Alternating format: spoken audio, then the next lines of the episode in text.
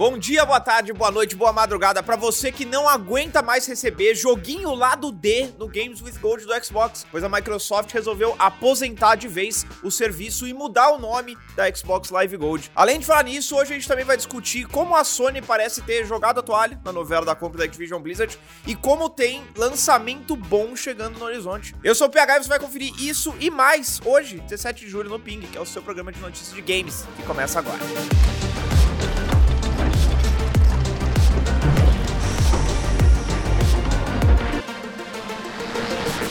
Aparentemente, os Greyjoys estavam errados e é possível sim matar o que já é morto, pois a Microsoft revelou que encerrará as atividades do Games with Gold em setembro. No lugar da assinatura Xbox Live Gold, que persiste desde os tempos do 360, a Microsoft vai lançar o Game Pass Core. Na prática, pouca coisa muda além do nome. O serviço ainda é necessário para que jogadores acessem partidas online no Xbox e descontos e outras promoções vão continuar associadas ao plano. A grande diferença está mesmo na morte do Games with Gold. O serviço de distribuição mensal de jogos uh, grátis vai ser aposentado e substituído pelo acesso a uma pequena seleção de títulos do Game Pass completo, incluindo Doom Eternal, Gear 5, Fallout 4 e Ori and the Will of the Wisps. No total, os assinantes do novo tier do Game Pass vão ter 25 jogos ao seu dispor e a Microsoft ainda promete adicionar novos jogos ao Game Pass Core duas ou três vezes ao ano. Fãs de jogos que ninguém lembrava do 360 vão ficar tristes, mas a real é que já tinha passado da hora da Microsoft aposentar o Games with Gold,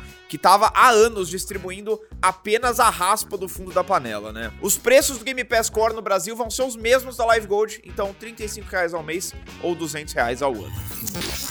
Pelo visto, a Sony percebeu que a compra da Activision Blizzard pela Microsoft já é inevitável, porque a empresa resolveu assinar um novo acordo com o Xbox em torno dos futuros jogos Call of Duty. Com um tweet publicado neste domingo, o Phil Spencer revelou que a Microsoft e a Sony assinaram um documento que garante a permanência de Call of Duty no PlayStation após a conclusão do processo de aquisição. Abro as aspas do Phil Spencer aqui. Estamos ansiosos por um futuro onde jogadores terão mais escolhas a respeito de onde eles jogarão seus títulos favoritos Falando ao site The Verge após o comunicado, um representante da Microsoft confirmou que o acordo com a Sony garante 10 anos de paridade com os jogos Call of Duty no PlayStation. O mesmo acordo que foi assinado também por empresas como Nintendo e Nvidia. Já os demais jogos da Activision Blizzard não estão cobertos pelo acordo e são livres para serem lançados como exclusivos do Xbox.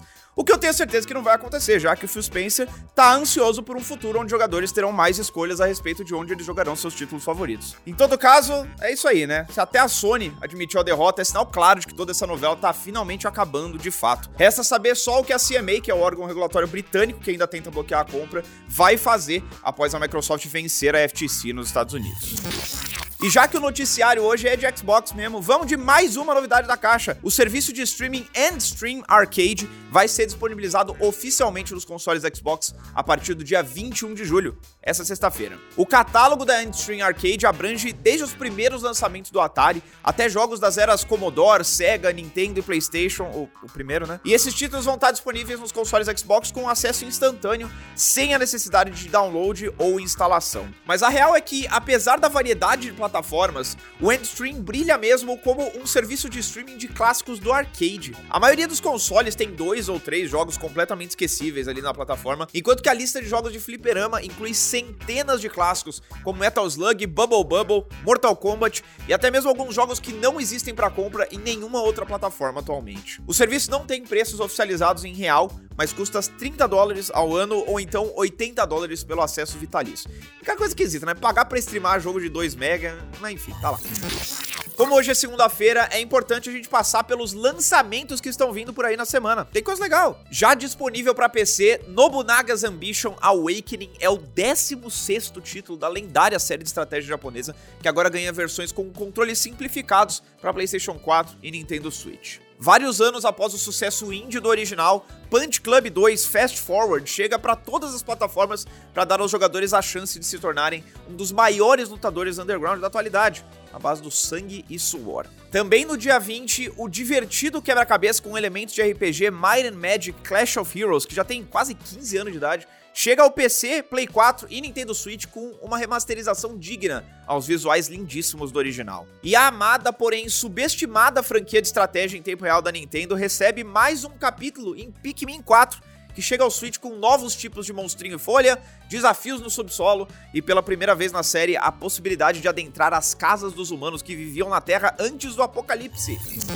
Enfim, bora falar sobre os aniversariantes de hoje, dia 17 de julho. 20 anos atrás, em 2003, era lançado no Japão Boktai, The Sun is in Your Hand, um RPG de ação maluco do Kojima pro Game Boy Advance, que tinha no cartucho um sensor que detectava a luz solar e deixava o protagonista mais forte, de acordo com a intensidade da iluminação. E no mesmo dia foi lançada a versão de Xbox do RPG da BioWare Star Wars Knights of the Old Republic, que teve um remake anunciado para Play 5, mas que infelizmente parece que foi pro saco. E três anos atrás, na época do comecinho da pandemia, a Sony lançou Ghost of Tsushima, um dos últimos títulos de destaque do Play 4 e que logo vai virar filme pra telona.